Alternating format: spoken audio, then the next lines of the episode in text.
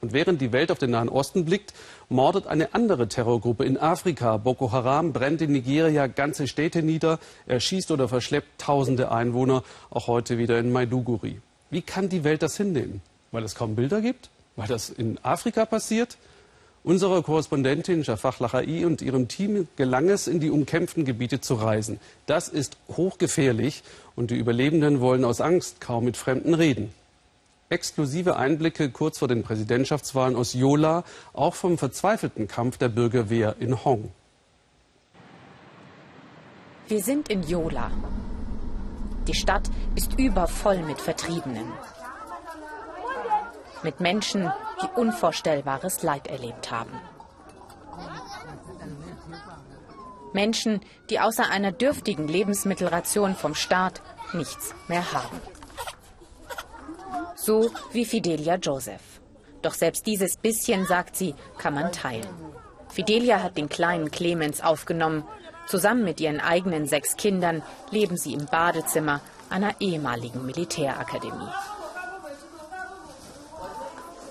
Clemens ist zehn Jahre alt. Vor zwei Monaten haben Boko Haram-Kämpfer sein Dorf angegriffen, seine Eltern und die Großmutter getötet.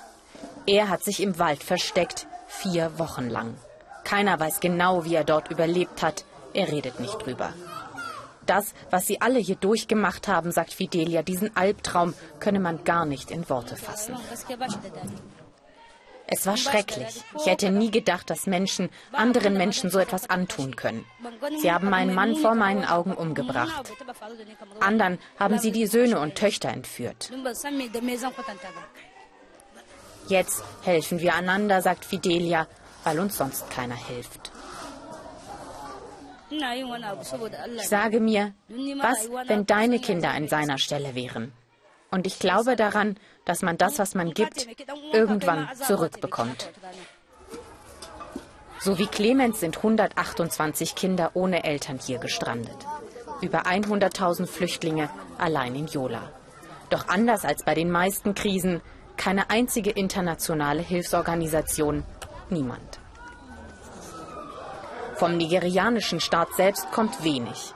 Viele Kinder hier zeigen Zeichen von Mangelernährung auch Clemens klagt ständig über Bauchschmerzen, sagt Fidelia. Der einzige Arzt kann wenig ausrichten, keine Instrumente, kaum Medikamente. Dr. Weje hat vor drei Jahren sein Medizinstudium in Australien beendet. Er ist zurückgekommen, arbeitet jetzt freiwillig hier, ohne Bezahlung. Das sind meine Leute. Der Westen braucht nicht noch mehr Ärzte, aber Nigeria schon. Ich bin hier der einzige Arzt. Ich habe auch während der Sturmkatastrophe auf den Philippinen ausgeholfen. Die internationale Hilfe dort war enorm. Ich wünschte, ich könnte sagen, warum das hier anders ist. Vielleicht sind wir global nicht relevant genug. Nicht relevant genug? Dabei sind zurzeit etwa eine Million Menschen aus dem Norden Nigerias auf der Flucht. Wir wollen uns ansehen, wovor sie geflohen sind. Hinter dieser Brücke beginnt unsicheres Terrain. 100 Kilometer von hier entfernt hat Boko Haram gewütet. Die Armee konnte einige Dörfer zurückerobern. Dort wollen wir hin. Zu unserem Schutz begleiten uns zwei bewaffnete Polizisten, ein Mann von der lokalen Bürgerwehr und unser eigener Sicherheitsexperte. Unterwegs überall Straßensperren. Und die ersten Anzeichen der Zerstörung. Je weiter wir in Richtung Norden fahren, umso schlimmer wird es. Häuser, Kirchen, Märkte verbrannt, verwüstet. So wie in der Kleinstadt Hong. Seit etwa drei Wochen sind viele der Bewohner wieder hierher zurückgekehrt, versuchen so etwas wie Alltag inmitten der Trümmer. Doch überall herrscht Angst. Auf dem Markt will keiner offen mit uns reden. Der Name Boko Haram wird hier nicht ausgesprochen. Ohne unsere Kamera erfahren wir, die Milizen von Boko Haram haben brutal gemordet, die Leichen einfach auf den Straßen liegen gelassen. Davon, dass sie einen islamischen Staat mit echten Strukturen aufbauen wollten, keine Spur, nur blinde Zerstörungswut. Polizei und Militär hätten die Menschen nicht beschützt, traut sich Ben Hemmeksha uns zu erzählen, ein Bewohner, der alles miterlebt hat. Die Angreifer haben uns in der Nacht überrascht und sofort angefangen zu schießen, vier Tage lang. Unsere Sicherheitskräfte sind davon gerannt und wir hatten nicht so starke Waffen wie die. Keiner hätte das Wüten der Boko Haram aufgehalten. Keiner außer ihn. Die lokale Bürgerwehr. Ein Zusammenschluss aus Alten und Arbeitslosen, die neuen Helden im Norden Nigerias. Mit ihren abenteuerlich zusammengebastelten Waffen haben sie den Kampf aufgenommen, bis die Armee dann doch zu Hilfe kam. Ihnen vertrauen die Menschen. Der Armee und dem Regierungsapparat nicht. Wenn man sich anschaut, in welchem Reichtum die Politiker leben, während nur ein paar Kilometer weiter Terror und Leid herrscht, wundert das nicht.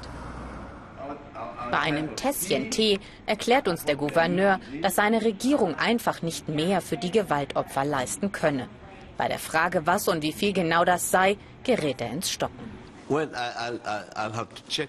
Ich muss mal prüfen, wie viele Lebensmittel wir den Flüchtlingen gegeben haben. Aber wissen Sie, ich muss auch kein Monopol auf Hilfeleistungen haben. Es sollen gerne auch andere kommen. Ich rufe alle unsere Freunde dazu auf, zu spenden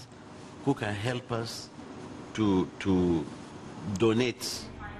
Es ist wohl dieses Gefälle zwischen Arm und Reich, warum Boko Haram hier im Norden manchen als Alternative erschien. Mittlerweile hat die Terrorgruppe wenig Unterstützung in der Bevölkerung. Nach einer Alternative sehen sich die Menschen trotzdem.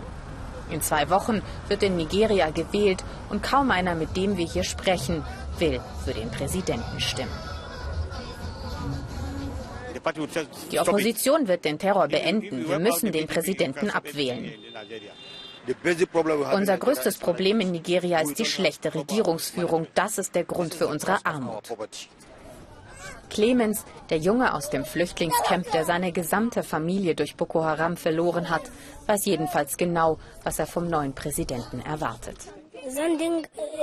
Er sollte den Menschen genug zu essen geben und neue Kleidung und er sollte wieder Frieden hierher bringen. Sein Volk versorgen und beschützen soll er also, der neue Präsident Nigerias. Zu viel verlangt ist das eigentlich nicht.